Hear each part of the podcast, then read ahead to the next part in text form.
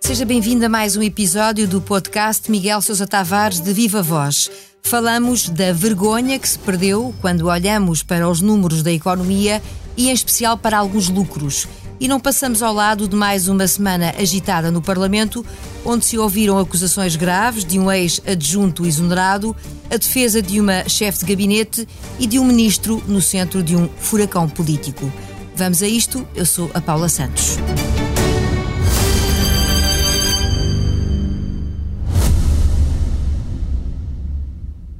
O Expresso faz 50 anos. Celebre connosco e torne-se assinante em expresso.pt. Ora viva, Miguel. Viva, Paula. Comecemos pela economia. Contas feitas, diz o Miguel na sua crónica semanal, os ganhos que resultam do notável desempenho da nossa economia não foram parar às mãos dos pensionistas, dos funcionários públicos ou dos trabalhadores do setor privado. Assim sendo, quem é que saiu beneficiado? Pois, contas feitas, e as contas são relativamente fáceis de fazer, é, é ver se os aumentos das pensões, os aumentos dos salários na função pública e no setor privado ficaram ou não aquém da inflação. E ficaram, foram inferiores à inflação. Isso quer dizer que, apesar de Portugal ter registado, já no primeiro trimestre deste ano, mas também no ano passado, eh, o segundo maior desempenho em termos de crescimento do PIB, esses ganhos não foram para o setor trabalhador nem para os pensionistas, foram, pois, para o Estado, que tem ganho imensíssimo em impostos com o crescimento do PIB, e foram para o setor bancário, que tem tido lucros como nunca tinha tido. E, portanto, isso torna ainda mais indecente o comportamento do setor bancário, que paga a segunda taxa menor de rendimento nos depósitos e, e, cobra taxas altíssimas na sequência do aumento da taxa de referência dos juros do Banco Central Europeu. Ou seja, aproveitam o lado bom da subida das taxas de juros, mas eh, não aproveitam para baixar as taxas, eh, eh, para pagar taxas de depósitos equivalentes àquelas ou próximas daquelas que cobram eh, aos seus clientes quando são devedores. Há aqui, portanto, um desequilíbrio que é evidente. O presidente da Associação Portuguesa de Bancos, Vítor Bento, já veio dizer que é o mercado a funcionar. Mas isso, de alguma maneira, também é fazer crer que não há alternativa do lado da banca. E não é o pensamento, por exemplo, do Presidente da República, que pediu uma reflexão à banca, justamente por causa dos clientes com maiores dificuldades. Esteve bem Marcelo Rebelo de Sousa?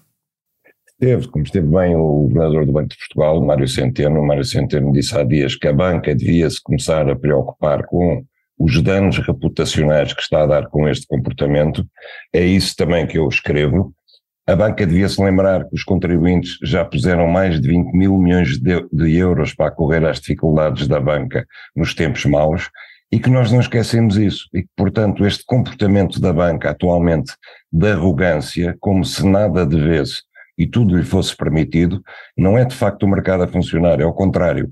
É um pequeno mercado, são quatro ou cinco bancos que ditam as regras de jogo, e esses quatro ou cinco bancos, como infelizmente sabemos que também acontece noutros setores, estão obviamente concertados numa concertação que mantém este sistema a funcionar com lucro, com prejuízo para a economia, para as empresas que precisam de se financiar e para as famílias e para as pessoas que estão endividadas. Acredita que a reflexão proposta pelo Presidente e já agora também pelo Governador vai ser traduzida em ações concretas? Paula, duvido, porque é assim, eu acho que os, os, banqueiros não têm um sangue igual aos nossos, eles têm um sangue diferente, não sei que tipo de sangue é, não é com certeza nem o O, nem o A, nem, nem o, nem, não é nenhum desses sangues correntes, é uma coisa diferente. Agora, talvez um, umas certas memórias do passado longínquo de 1975 consiga meter algum juízo na cabeça daqueles senhores e pensarem que de facto ter toda a opinião pública e ter todos os setores que interessam na economia das empresas, das famílias, classe média, etc., são os seus clientes, eh, com uma atitude de, de revolta contra aquilo que os bancos estão a fazer, talvez isso não seja bom no longo prazo porque no longo prazo as coisas podem dar a volta e os bancos podem voltar a precisar da ajuda do Estado e a opinião pública não vai permitir que isso aconteça. Vai aguentar, aguentar, como sugeria aqui há uns anos Fernando Henrique, ou acha que não? Pois eu acho que não, eu acho que essa é uma aposta de alto risco. Eh, aquela frase, os portugueses ai, aguentam, aguentam, é uma aposta de alto risco. Os portugueses já aguentaram muito e, de facto, nós começamos a olhar para tudo aquilo que se passa lá fora e os portugueses vivem muito piores, em piores condições, com piores salários, com serviços públicos piores e mais caros, e agora com o setor bancário, que em, em lugar de ser um aliado do crescimento económico, se está a comportar como um inimigo, começa a ser um bocado mais. Sigamos pela rota da sua crónica semanal, que volta a entrar nos carris da ferrovia portuguesa, ou melhor dizendo, da ferrovia ibérica. Na comparação entre os dois lados da fronteira e entre as estratégias definidas por Lisboa e por Madrid, o Miguel encontra dois países em rotas totalmente diferentes. Sim, eu já tinha escrito sobre isso, sobre a revolução que está a ser feita em Espanha. Voltei ao assunto porque, de facto, vi uma reportagem notável na, na televisão que me deixou com, verdadeiramente com inveja. E a inveja é um sentimento muito feio, de facto, a gente deve evitar tê-lo. Agora, pensar que passamos aqui para o lado, para a Espanha, e nós tínhamos a mania que, em termos ferroviários, nós estávamos no mesmo patamar que a Espanha, tínhamos a mesma Vitola Ibérica, tínhamos uma empresa estatal única, que era a CP, lá era a Renfe, enfim, que embora no resto da Europa se andasse já no século XXI, eh, a Espanha estava ao mesmo ritmo de Portugal, não é verdade? aquilo que se tem passado nos últimos 3, 4 anos em Espanha é uma verdadeira revolução e é uma revolução que mostra até que ponto nós fomos cegos, criminosamente cegos em termos ferroviários e como nós já ficámos para trás irremediavelmente. Eles uh, passaram a apostar na, na bitola europeia, enquanto nós continuamos na bitola ibérica, que agora já é a bitola lusitana, porque já só nós acabamos de usar. Uh, eles tem comboios de última geração, enquanto nós andamos a comprar a sucata da Renfe e a transformá-la aqui. Eles estão com alta velocidade já espalhada por Espanha e continuam a construir desalmadamente com os dinheiros europeus, enquanto nós andamos a recuperar linhas regionais que, que, caducas, por exemplo, a linha do Algarve está a ser eletrificada agora ao custo que vai derrapar, obviamente, 90 milhões de euros, mas não vai ganhar nem um quilómetro de velocidade Quer dizer, são coisas que nós temos verdadeiramente em meados do século XX, quando a Espanha já está no século XXI e a pensar para diante. E depois foi declarado aqui pelo ex-ministro Pedro Nuno Santos que a ferrovia era demasiado importante para poder ser aberta a privados, que o TGV, quando aparecesse, era um negócio tão bom que só podia ser para a CP. O que é que fizeram os espanhóis? Os espanhóis convidaram os estrangeiros a concorrer a alta velocidade, vieram os franceses, vieram os italianos, a própria Renfe, a companhia estatal, criou uma empresa só para explorar o TGV e neste momento eles têm três companhias em competição, os preços baixaram dramaticamente, uh, são cinco vezes mais baratos que em Portugal, é cinco vezes mais barato andar no TGV em Espanha do que andar no, no Alfa Pendular em Portugal, a velocidade é três vezes maior, e tem quatro vezes mais passageiros. Portanto, a Espanha de facto está a cumprir, entre outras coisas, as metas da de, de descarbonização, está a cumprir os planos de, de, livrar-se do, do, do, dos meios de transporte poluentes e, sobretudo, está, está a dotar-se de um sistema ferroviário. Está a modernizar-se, não é? Uhum. Exatamente, e está a dotar-se de um sistema ferroviário que é o futuro. Eh, você compra um bilhete em Espanha na internet e, funciona com mais low cost, quer dizer, conforme o número de, conforme a antecipação, como comprar o bilhete e o número de vagas que houver no comboio, você pode ir de Madrid a Barcelona, e volta por 18 euros. Não vai, em TGV, e não vai de Lisboa ao Algarve nem, por, nem pelo dobro desse preço. Já conhecíamos, justamente por causa desta gestão, já conhecíamos as suas críticas em relação a Pedro Nuno Santos no que toca à ferrovia e agora estende essa opinião crítica uh, João Galamba, e eu não estou ainda a falar da questão da TAP, não é? Que fica para Exato. mais daqui a pouco. Mas é uma coisa, porque é assim, quando acabar o PRR e quando acabar o Portugal 2030, eu não sei bem onde é que a gente vai poder dizer que gastámos o dinheiro todo. Ok, o governo, se for este ou o próximo, vai aparecer a dizer que investiu aqui, investiu ali, ajudou os agricultores, ajudou esse, ajudou aquele. Agora, uma obra que verdadeiramente tenha transformado o país, e tenha aberto uma linha de futuro, seja onde for, eu não faço ideia qual seja, porque quando acabarem isso, nós nem sequer vamos ter um novo aeroporto para Lisboa. Não vamos ter nada. Portanto, de palpável, de concreto, uma obra emblemática que nós tínhamos feito com os dinheiros europeus, não vai haver nenhuma. Nada. E, e, nem por isso se ganhou a paz social na empresa, dado que houve uma greve desconfocada dos maquinistas, mas há outros setores que já prometem agitação. Pois, essa já é a obra do João Galama, que eu chamo, que eu chamo um, grande fura-greves. Ele já tinha feito isto nos portos, também com os estivadores, que são os, os, os trabalhadores e, e, sindicalistas muito especiais. E agora o que é que ele fez com os maquinistas, para parar com as greves dos maquinistas? Resolveu que em todos os comboios que tenham pouca lotação não é preciso haver revisor e aquilo que os revisores ganham, ganhavam com essa poupança dá-se aos maquinistas. Os maquinistas ficaram todos contentes, passaram a ganhar muito mais, só que os outros trabalhadores, nomeadamente os revisores, que ficam com menos postos de trabalho, sentem-se discriminados e vão eles agora fazer greve. Como há, salvo erro, 12 ou 14 sindicatos na CP, é de esperar que as greves continuem indefinidamente. Portanto, atirar dinheiro para cima das greves e para cima só de um dos sindicatos que faz greve não é solução, não é solução para o presente e seguramente que não é solução para o futuro. A Paula sabe qual é a minha ideia, eu, eu acho que a CP não tem conserto e que, portanto, qualquer plano para o futuro da ferrovia em Portugal tem que começar necessariamente pela liquidação desta CP. Falamos da CP e de João Galamba, numa semana onde o nome do ministro voltou a estar no centro das atenções políticas. É sobre os acontecimentos em torno do ministro das Infraestruturas que seguimos no improviso. As aguardadas audições do ex-adjunto Frederico Pinheiro e do ministro João Galamba marcam os trabalhos da semana parlamentar. Uma vez mais, como o Miguel já lamentou várias vezes, não se falou da gestão da TAP, mas fala-se muito da exoneração do adjunto, dos incidentes, do papel do SIS, das respostas da chefe de gabinete e das condições políticas de João Galamba para permanecer em funções. E a minha pergunta é sobre esta última parte Considerando que à hora que estamos a gravar este podcast, que são eh, quase oito e meia da noite de quinta-feira, a audição ao ministro ainda decorre. Depois destes acontecimentos, Miguel acha que o ministro tem condições para se manter no cargo?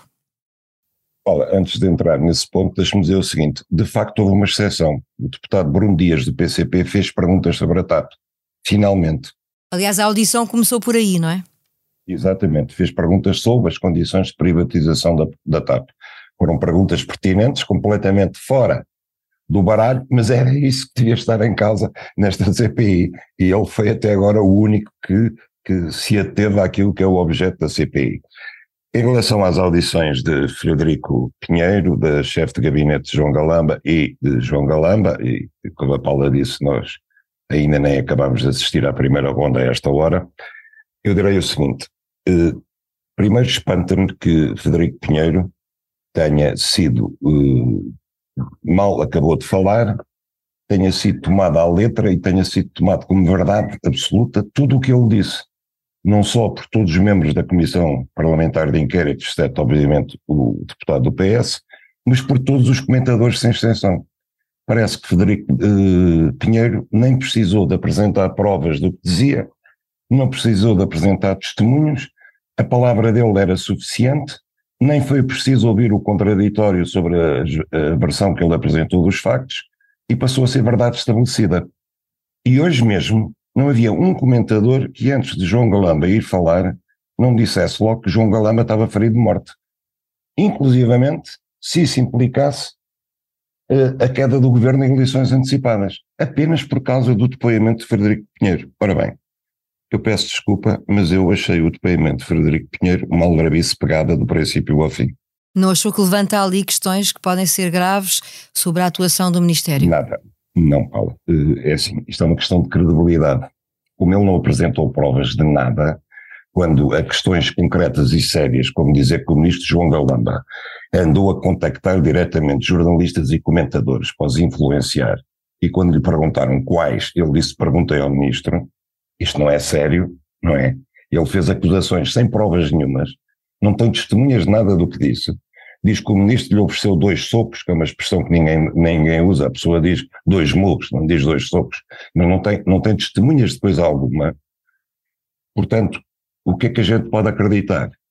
No depoimento do próprio, se a pessoa transmite ou não credibilidade. Para mim ele transmitiu zero.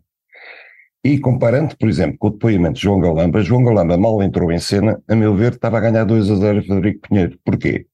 Primeiro porque apareceu sem advogado. E eu pergunto-me porquê que João Pinheiro tinha aqui com advogado? Porque que tinha ir com um advogado especialista em crime? Porquê? Ele sentia-se acusado de alguma coisa? Ele sentia-se em perigo com as declarações que ia fazer? Ou ele quis apenas fazer show-off e dar-se um ar muito importante, eh, que aliás teve? O 2 a 0 de Galamba é que Galamba não fez nenhum depoimento de entrada. Começou diretamente a responder às perguntas. Enquanto que Federico Pinheiro, talvez para, para esticar a sua, a sua hora de glória, a sua tarde de glória, teve 40 minutos a fazer o seu enfadonho autoelogio. E depois, como eu disse, eu achei bastante eloquente o depoimento da chefe de gabinete do, de, de João Galamba. No fundo, aquilo que está em causa aqui, e ninguém perguntou a Federico Pinheiro, para mim era o essencial, é porque é que ele tinha tanta pressa de ir buscar o computador e levá-lo para casa. Porquê? E o que é que ele fez enquanto teve o computador consigo? Naquelas horas, até o CIS lhe buscar o computador, ou pedir, ou requisitar, ou o que é que seja, o que é que ele fez com o computador? Alguém lhe perguntou, apagou ficheiros? Acrescentou notas às notas que iam para a CPI? O que é que fez? É evidente que ele sabia que o computador não era dele. O computador era um computador de serviço do Estado. Porquê é que ele estava tão desesperado que assim que foi demitido, um quarto de hora depois já estava no Ministério a ir buscar o computador? Eu acho extraordinário que ninguém me tenha perguntado isso.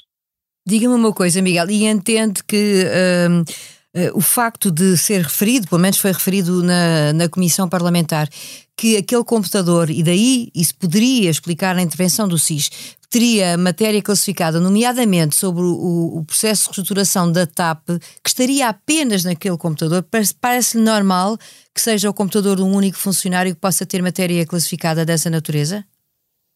Não sei, provavelmente ele tinha responsabilidades que não deveria ter tido, atentos os factos posteriores. Agora, não acho normal que só tivesse, acho que o plano de reestruturação da TAP seguramente que estava em mais computadores, nomeadamente nos do, do, da administração da TAP, com certeza que estava, não é? Agora, no Ministério, não sei se seria o único que tinha o plano de reestruturação. Seria a tal matéria classificada que pode, de alguma maneira, justificar a entrada em ação do SIS, que é uma daquelas questões que ainda se coloca nesta altura. Porque é que houve uma intervenção do SIS? Na sua opinião, essa intervenção está, está devidamente esclarecida?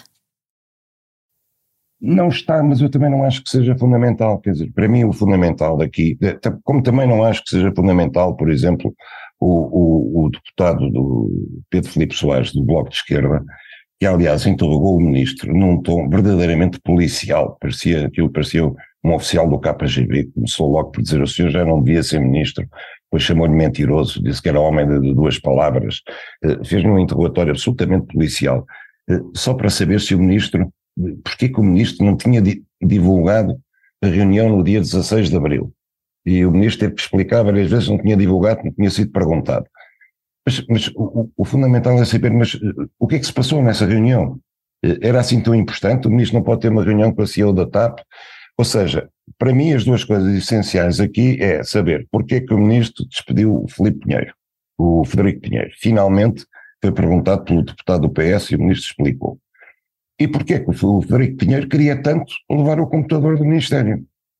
Essas são as questões fundamentais, mas como, de facto, não há ali na Comissão Parlamentar de Inquérito um único deputado que esteja numa posição de isenção, que queira mesmo apurar a verdade dos factos, e a Comissão de Inquérito, toda ela, está destinada a tentar derrubar o governo, não enfraquecer o governo, nem mais Portanto, nada. acha que é uma estratégia de toda a oposição unida de alguma forma, de alguma forma eu, acho, eu acho, Paulo, e como eu já fiz aqui a, a crítica ao ministro João Galamba e muitas vezes ao ministro Pedro Nuno Santos, por outros motivos que não estes.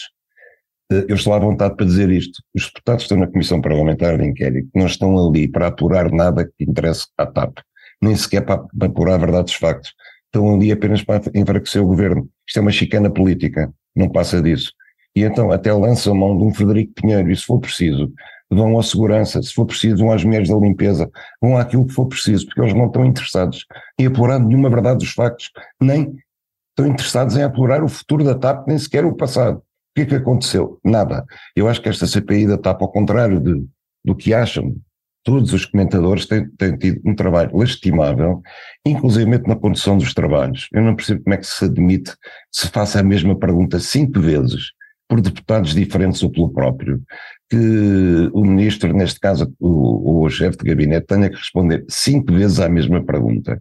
Eh, não consigo entender, a sério. Deviam ver mais aquilo que são comissões de inquérito no, no Congresso dos Estados Unidos para perceber como, como é que as coisas decorrem muito mais rapidamente.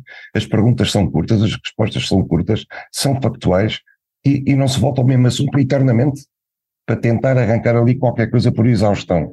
É isso que estão a fazer. Fechamos então este episódio com a pergunta que eu lancei nesta parte final. Considera que o Ministro tem condições, depois desta semana, para se manter em funções? Paula, pelo que eu vi até agora, não vejo que alguma coisa tenha mudado. Sinceramente, agora, eh, pelo contrário, e, e no arrepio de quase toda a gente, eh, para mim ficou claro que aquele adjunto Frederico Pinheiro não tinha condições nenhumas para estar no gabinete ministerial. Isso ficou claríssimo para mim. Não se percebeu porque é que teve tantos anos, não é? Porque não é uma coisa recente. É verdade.